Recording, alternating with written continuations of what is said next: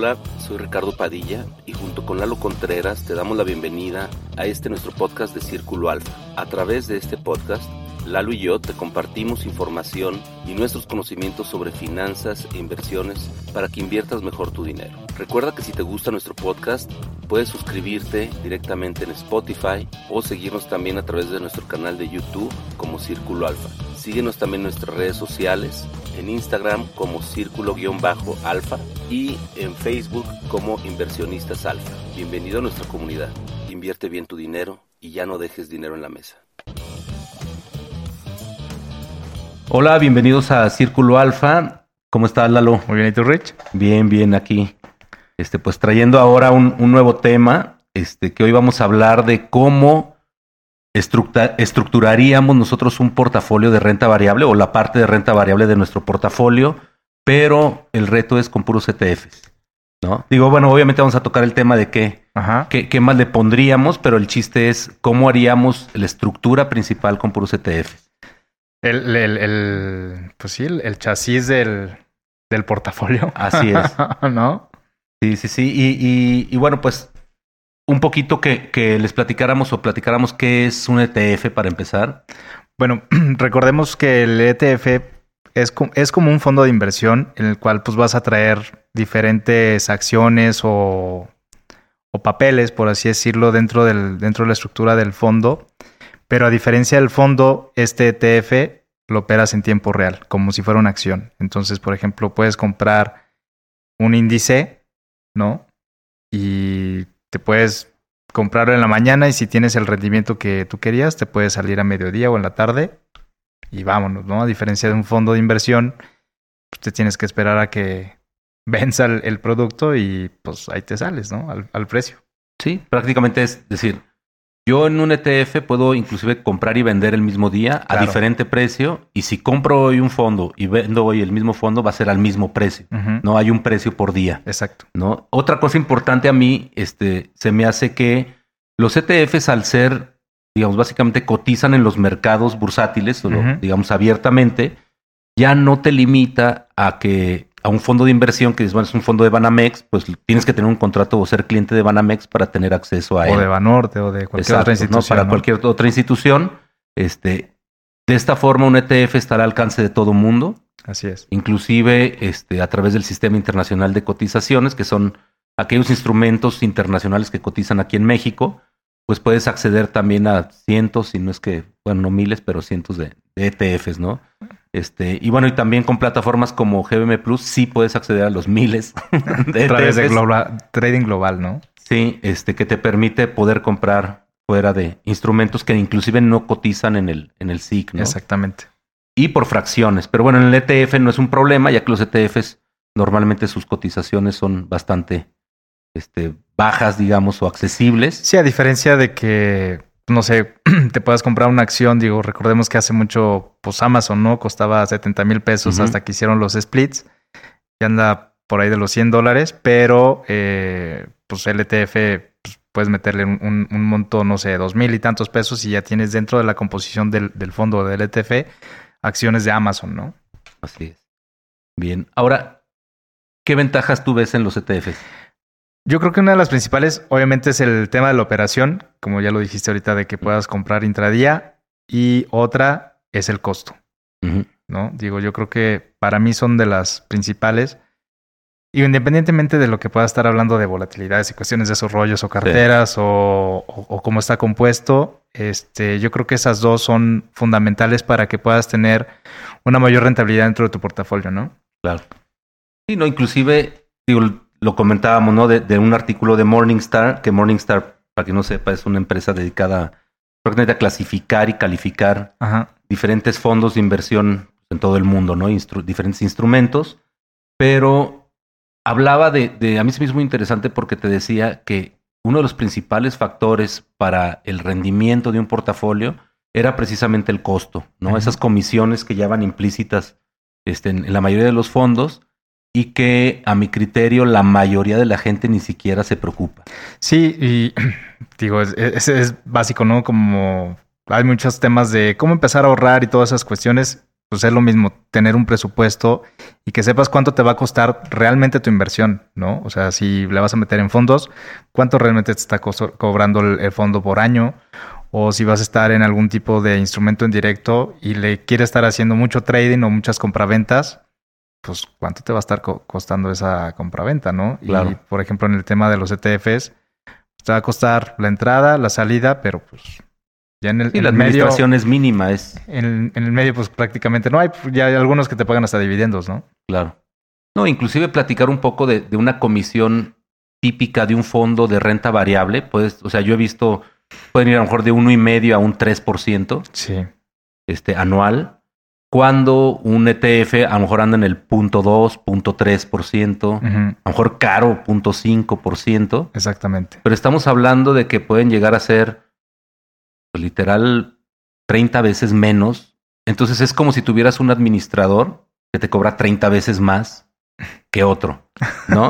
y, lo peor es que yo he visto fondos de inversión que dicen, ah, yo replico el índice, ¿no? O me voy por el Standard Poor's. Claro. Y no nada más te cobran más, sino aparte el rendimiento ni siquiera es el mismo, Exacto. Ni, ni cercano, a lo mejor está en el 70% del Standard Poor's. Y es porque el fondo, el manejador del fondo se le ocurrió meter un derivado o un un componente extra, que tú dices, güey.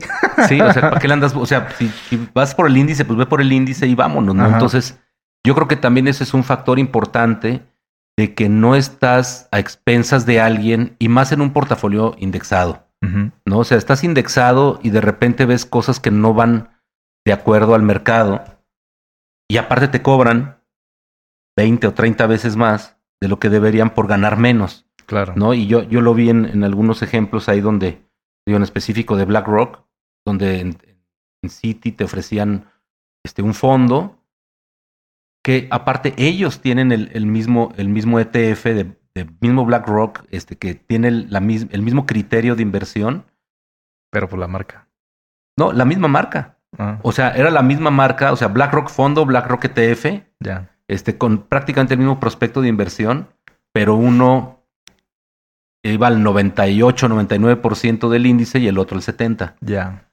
Pero te cobraban más por ganar menos. Sí, claro. Entonces, digo, me pasó con un cliente que hicimos justamente el portafolio review y le dije, oye, literal, y en ese caso era carísimo el fondo, o sea, era 60 veces más lo que le estaban cobrando a él que lo que cobraba el, el ETF, porque el ETF creo que ahí estaba como el punto 15, punto 20. No tienen vergüenza. En serio, pues dije, dije pues, el único que está ganando aquí son ellos, tú no. Sí. Este, y, bueno, pues eso era una, una observación que, que, que, fue donde yo ya definitivamente me, me convencí de que los ETFs eran una mejor alternativa para quien quiere tomar ese control, ¿no? En cierta forma, el, o la, la responsabilidad de, de, manejar su lana, pero también a sabiendas que nadie lo va a manejar mejor. Así es. Oye, ¿qué capas le pondrías para la estructura de un portafolio? Eh, primero yo pensaría en, en ese núcleo o esa, o esa estructura principal, ¿no? Que sería como el, el, core del portafolio. Ahora, aquí estamos hablando nada más de la parte de renta variable.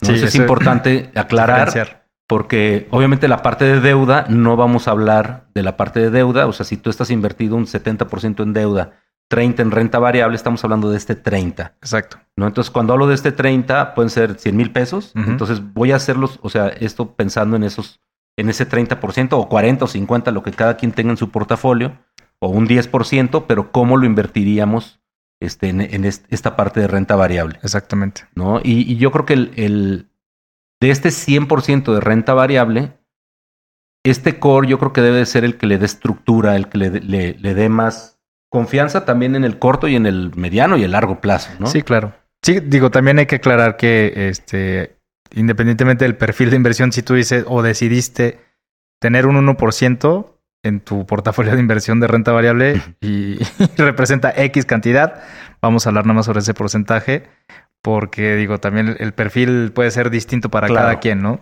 Totalmente. Sí, pero para efectos prácticos vamos a enfocarnos en ese 1%, 10%, 30%, lo que le corresponda a cada quien. Lo que ya decidiste poner en renta variable. Así es. Y si no sabes cuánto poner, te recomendamos. Portafolio review. Así es. o el diseño de, portafolio, donde ahí empezamos desde cero. Claro. ¿No? Pero bueno, yo en este 70 este, o digamos en este core, en este núcleo, pondría prácticamente el 70%. Digo, para hacerlo como receta de cocina, el 70% de, de, de mi capital de renta variable lo llamaría este núcleo, ¿no? Que básicamente me iría a índices, eh, cuáles, obviamente nosotros como mexicanos siempre tenemos el sesgo, casi todo mundo que, que, o sea, dependiendo del país donde viva, tiene el sesgo de invertir en su país, ¿no? Aunque sea Argentina. entonces, es normal porque es lo que tú conoces y siempre vas a estar sesgado. Yo siento que le van a hacer una compra hostil a Argentina, pero ese soy yo. ya lo veremos. Sí, y este, entonces, bueno, en este caso, México, yo estaría pensando en que, bueno, obviamente invertiría en índices que agarraría cuatro. Yo, digamos, por ser mexicano, IPC, a través del NAFTRAC, agarraría Nasdaq, Standard Poor's y uno mundial, ¿no? El, cualquier, lo que sea MCI World, o sea, ACWI, o hasta cualquiera de estos ETFs que invierten en todo el mundo, pues yo me iría principalmente con ponderaciones que van al tamaño del mercado, ¿no? de, de, cada, de cada lugar, de que normalmente son economías desarrolladas ya en, en, su mayoría. Claro. Este, pero prácticamente lo dividiría así. Y si me iría también a lo mejor divisas. Hay, hay un ETF, digo, para los que no apenas están empezando a este tema y, y, le quieren picar un poquito más. Este, hay un ETF aquí en México eh, que se llama Dollar Track. ¿Qué hace este ETF? Pues meramente replica los movimientos en el tipo de cambio. Digo, si el dólar se está apreciando frente al peso, pues obviamente puedes tener tu posición en Dollar Track y pues vas a ir ganando prácticamente a la par de, de la apreciación del, del, dólar, ¿no? Y también está el inverso, de que si el peso se está apreciando frente al dólar, se llama peso track, entonces uh -huh. pues ahí vas ganando igual, ¿no? Entonces uh -huh. digo, sabemos ahorita que los niveles del, del peso dólar andan en qué, 18.50, sí. ¿no? Entonces, sí. pues la verdad es que no nos lo esperábamos de esta, de esta, manera, esperamos que cierre más o menos sobre niveles de 20, pero pues a, a ver qué, qué pasa, ¿no? Puede ser buena oportunidad para los que quieran dolarizarse, ¿no? Eh, dolarizarse, exactamente. Digo, todos los ETFs que mencionó ahorita Richard, pues tienen ese componente de la apreciación cambiaria, a excepción de lo que es el NAVTRAC, uh -huh. porque es. ese es prácticamente pesos. Digo, todos los demás igual son en pesos, pero igual los demás tienen ese componente de que si sube el dólar, tú también te vas por arriba, ¿no? Claro. Sí, y este, entonces bueno, prácticamente el 70% lo pondría en estos cinco instrumentos, por uh -huh. decirlo así. Este, que es bueno, divisas me iría al dólar únicamente volvemos a lo mismo. Mi, mi índice local, Nasdaq, Standard Poor's y el, y el, índice mundial. Claro. ¿No? Yo me iría así. Este. ¿En qué porcentajes? Pues bueno, va a depender mucho ya de, de, cada, de cada quien, de cada portafolio. Pero ese sería mi, mi núcleo. Uh -huh. ¿No? Luego. ¿Qué está el. Digamos, un, un, segundo anillo. Un segundo ¿no? anillo. Ahora, perdón, te voy a interrumpir. A la gente más, o sea, menos experimentada o que le quiera dedicar menos tiempo, ya sea por tiempo, por conocimiento, por experiencia, yo diría que se quedaran aquí. Uh -huh. O sea, que aquí usaran el 100% de, de, su participación, digamos, del portafolio de renta variable. Exacto. Enfocarse aquí y ya no meterse en más broncas. Exacto. Y estos anillos son como si fuera un embudo, ¿no? O estamos pensando en una estrategia top to bottom, se sí. le llaman, uh -huh. este, que es de lo global a ya lo particular, ¿no? Así este, es. que es en lo que te quieres realmente enfocar. Un segundo anillo, un siguiente este, parte de los filtros será la parte sectorial, ¿no? O sea, si ya hablamos de un índice, nos vamos a enfocar, no sé, en el índice de consumo, o digo, en el sector de consumo, o en el sector automotriz, o en el sector de este, energías Financiero. limpias, o. ¿cómo se llama? Pues vehículos eléctricos. Vehículos eléctricos, o cuestiones así, un, un, un segundo anillo, ¿no? Sí. Yo este segundo anillo también pondría, por ejemplo, todo lo que sea industrias en particular, sectores en particular, gustos y aficiones. Uh -huh. Ah, es que yo soy fanático de... O yo le apuesto a la mota, Ajá. ¿no? Ah, bueno, este creo que se llama YOLO, el, el, ETF de, de, del cannabis. Y va relacionado, o sea, tiene inclusive ahí... Las empresas productoras, las que venden. Productoras que venden, que, que desarrollan tecnología que incluso venden los aditamentos. Los babes, todo ese rollo. ¿no? invernaderos. Bueno, inclusive hay una de una inmobiliaria. ¿En serio? Que se especifica en rentarle a tiendas de a, a dispens- Como una fibra, pues. O tipo. ¿Qué? Sí, es como si fuera una fibra, pero nada más a dispensarios de, de- de cannabis. Pues bueno, pero bueno, ya está en es- está considerada dentro de del ETF porque bueno, al final del día va relacionado a Claro. ¿no? Este, entonces bueno, creo que ese sería ese segundo anillo donde tú ya empiezas a personalizar un poquito más tu portafolio, que obviamente ya va para un, un perfil de inversionista que sí quiere hacer un poquito más de análisis, leer un poquito más, Sí. este, ir un poquito más allá en cuanto a querer invertir en lo, en sus gustos, ¿no? Sí, y aparte que está.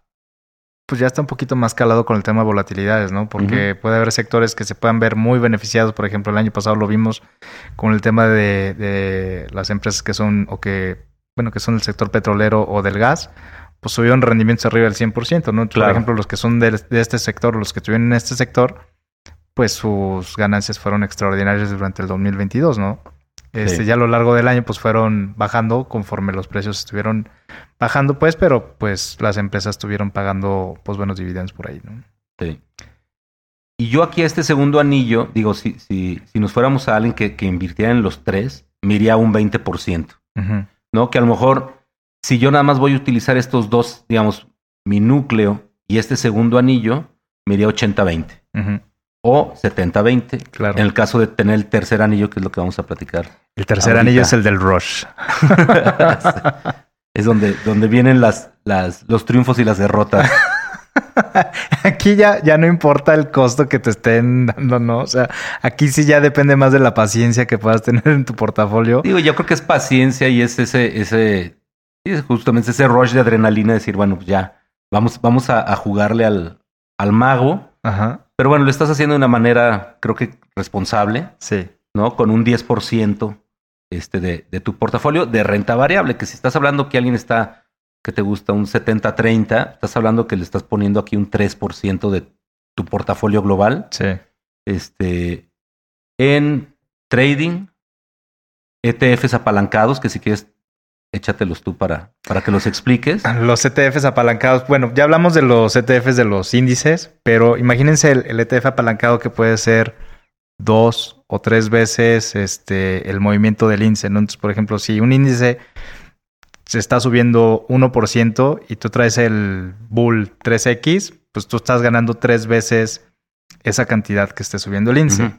Pero ojo, si traes ese mismo pool que es- está apostándole a la, al alza del, del instrumento y el índice va bajando, tú estás cayendo tres veces. Tres veces más. Entonces, hay tanto para las alzas como para las bajas, ¿no? Entonces, pues según la tendencia al mercado, es el tipo de ETF en el cual puede estar invertido y puede estar ganando dos o tres veces lo que se esté moviendo el mercado. ¿no? Así es. Sí, Que y- ese ya es muy buen rush. claro. Sí, y obviamente eso está interesante cuando ves. una Un- tendencia alcista Sí, o, o, una, dices, tendencia, una tendencia bajista, ¿no? Claro, donde ves a lo mejor ya evaluaciones muy golpeadas que dices, bueno, pues de aquí a dos años, a lo mejor el mercado se recupera un 12, 14% y yo me voy a los 30, ujú. ¿no? Entonces ahí es donde se pone interesante.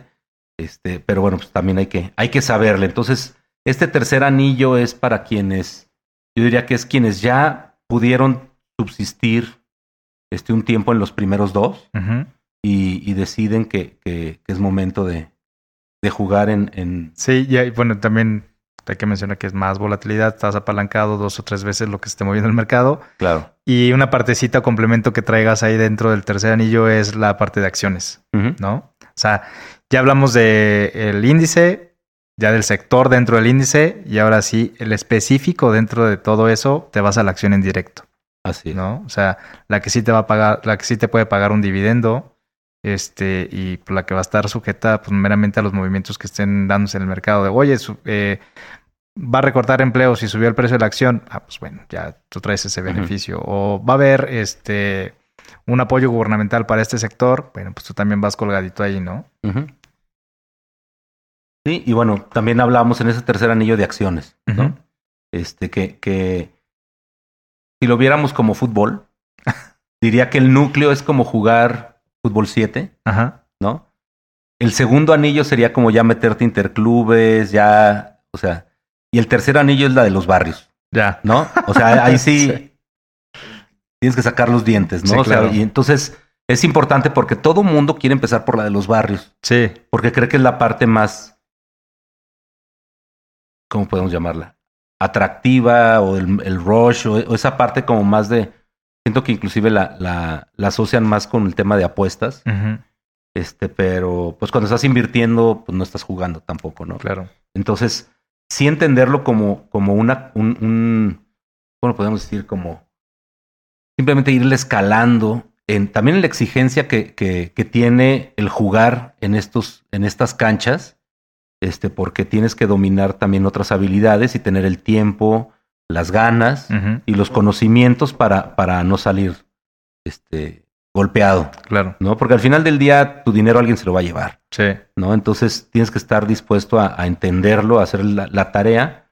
Y, y, y, bueno, y aquí lo que recomendamos es máximo un 10%. Sí, que no estés tan, tan, tan expuesto. O sea, sí vas a tener una rentabilidad, sí vas a tener un, un beneficio adicional que van a ser los dividendos. Digo, también hay que estar seleccionando. No todas te pagan un dividendo. Uh -huh. Este, pero que ya vas a estar específicamente dentro del sector que a ti te gustaba, ¿no? Por ejemplo, si claro. estuviste en el automotriz, pues estuviste en un Tesla, Ford, General Motors, este, o hasta la misma Ferrari, ¿no? La puedes comprar.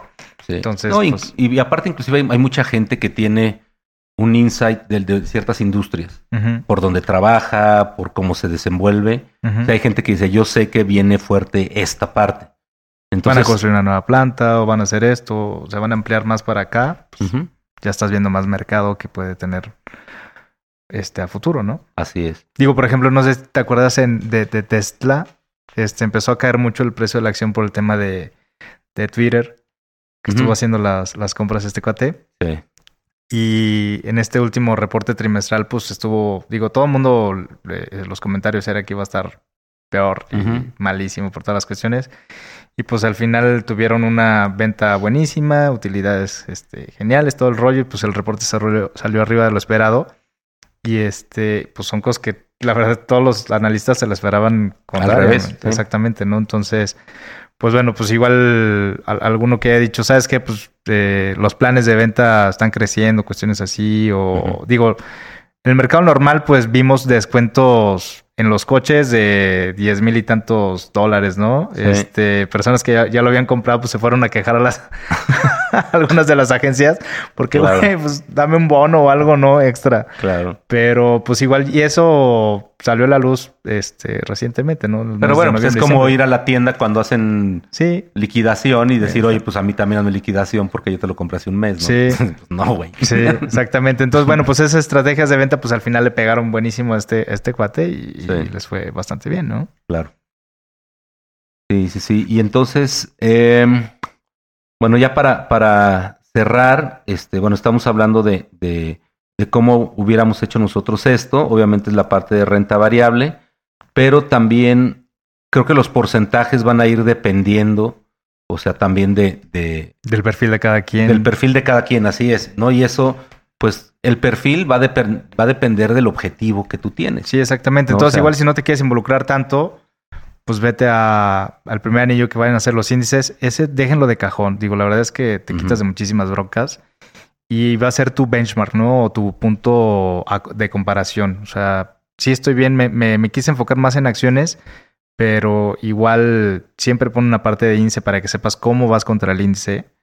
Porque luego hacen, hacemos una brutalidad de, de, no, pues nos cargamos 100% acciones y al final del día no salen las cosas como esperamos, pero también dejamos pasar el índice que claro. sí subió y dices, bueno, pues igual. Y nosotros acá tragando camote. ¿No? La diversificación, ¿no? Que, claro. que es clave. Sí, y, y, y, bueno, obviamente puede haber preguntas a todo esto. Nosotros podemos ayudarles en, ya sea a través de, del portafolio review, que es donde revisamos sus portafolios, les hacemos recomendaciones.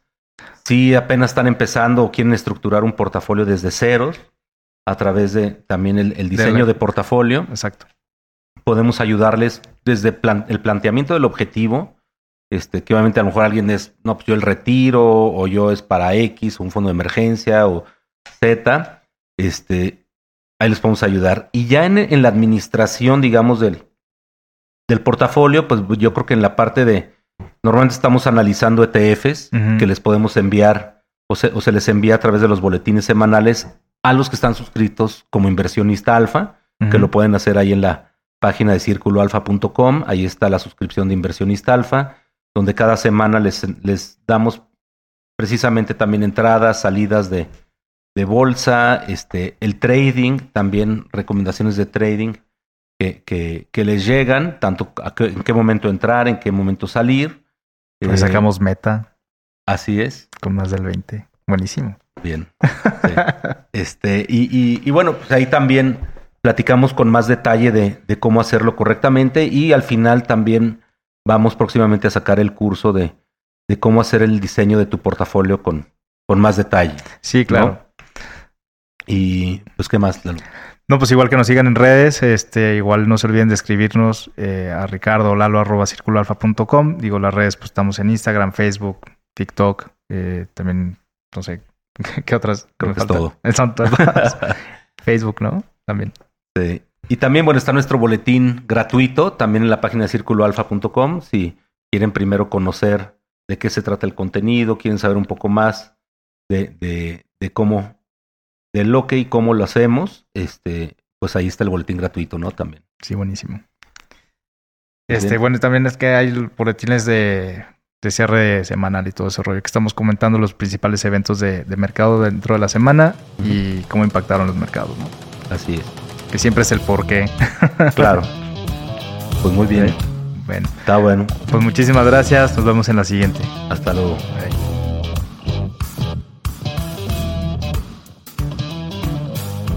Esto ha sido todo por esta semana. Te agradecemos mucho tu atención. Esperamos que te haya sido de utilidad este tema. No queda otra cosa más que agradecer tu atención y espero la semana próxima nos estés escuchando. Hasta luego. Excelente semana.